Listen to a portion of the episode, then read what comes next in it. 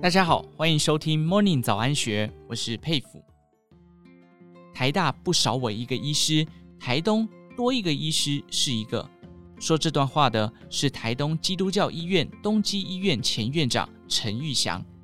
今年七十一岁，两鬓斑白的他，五十八岁时怀着一股热血，提前从台大医院耳鼻喉部退休，带着一卡皮箱远赴东基医院复职。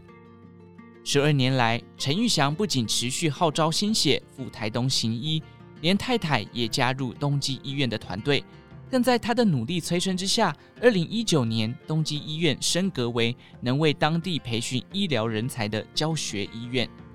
陈玉祥本人也因此在二零二一年十月获颁第三十一届后生基金会医疗奉献奖个人奉献奖殊荣。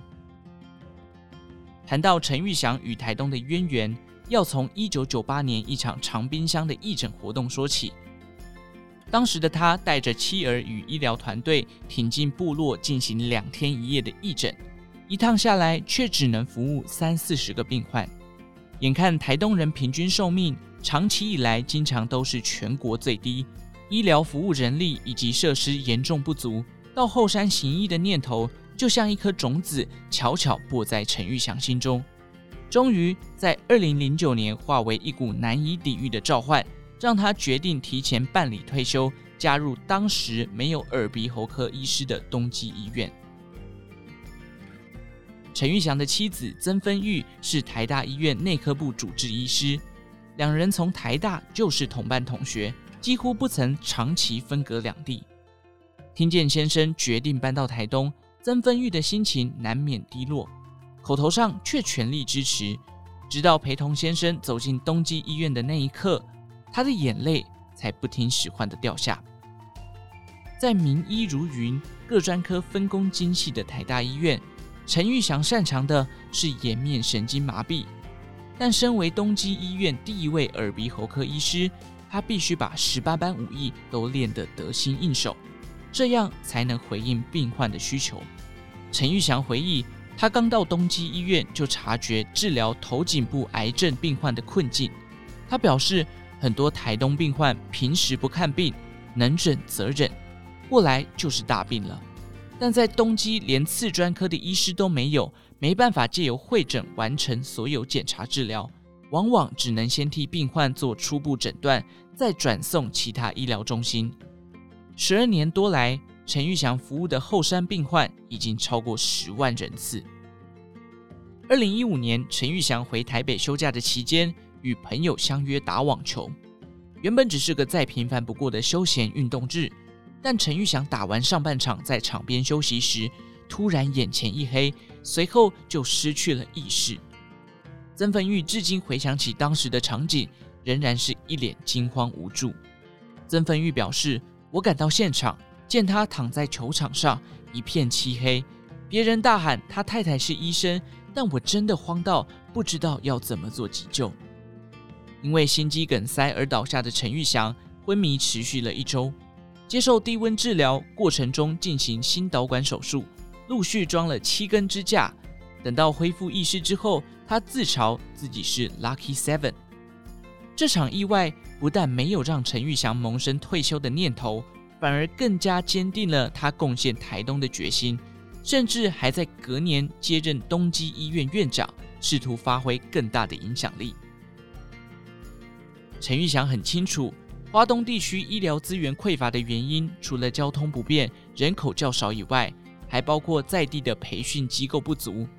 即使是花东的在地人，只要在都会区实习、接受专科训练以后，很自然会优先选择留在原单位任职。既有医疗人员的在职训练，也往往舟车劳顿。因此，陈玉祥出任院长后的首要任务，就是让东基医院升格为能自主培训专业人才的教学医院。陈玉祥决定成立教学部，当时还在台大任职的曾芬玉则以顾问之资协助规划教学计划等事宜。东基医院检验科主任兼教学部检验科训练计划主持人邓志敦回忆，当时大家累得要命，平日看诊工作外，还要忙教学评鉴的工作。但他十分佩服陈玉祥院长的执行力。他表示，要升级成教学医院，喊了七八年，终于在陈院长任内达成，辛苦却幸福。不但替同仁建立信心，同时也让台东学子可以来实习，传承人力。花了一年多，在陈玉祥与教学部主任马建义的通力合作之下，东基医院二零一九年通过教学医院评鉴，成为花东地区第一家具有教学医院资格的地区医院。在这里，能培训药师、医事检验、护理、营养、听力等专业人员。在陈玉祥东基医院执行长吕信雄与医疗团队的努力之下，东基医师从一三年的十七个科别、三十六位医师，到二零年已增加至二十五个科别、五十八位医师，人数成长六成。曾芬玉本人则在二零二零年加入东基医院，两人的儿子也在二零二一年前往台东行医。邓志敦观察陈玉祥工作认真之外，鼓励同仁去进修。医院遇上台风，疫情期间不等院长下令。同仁都会自动回到工作岗位，而在陈玉祥一度因病倒下的那段日子，同仁也每天替他祷告、写卡片打气。邓志敦印象最深刻的是，某一次他碰见陈玉祥夫妻跟一群国小、国中的小朋友用餐，一问之下才知道陈玉祥早在一二年就在台东延平乡的桃园村成立了希望教室。期盼能够透过教育协助偏乡孩子脱离贫穷。九年来，希望教室已经捐出两百万，包含租借教室、买桌椅、教材等。陈玉祥说：“希望部落的孩子有朝一日也能有一圆当医师的梦。”以上内容节录自《金周刊》一三零四期，更多精彩内容欢迎参考《金周刊》官方网站或下载《金周 App》。有任何建议，也欢迎留言告诉我们。祝您有个美好的一天，我们下次再见。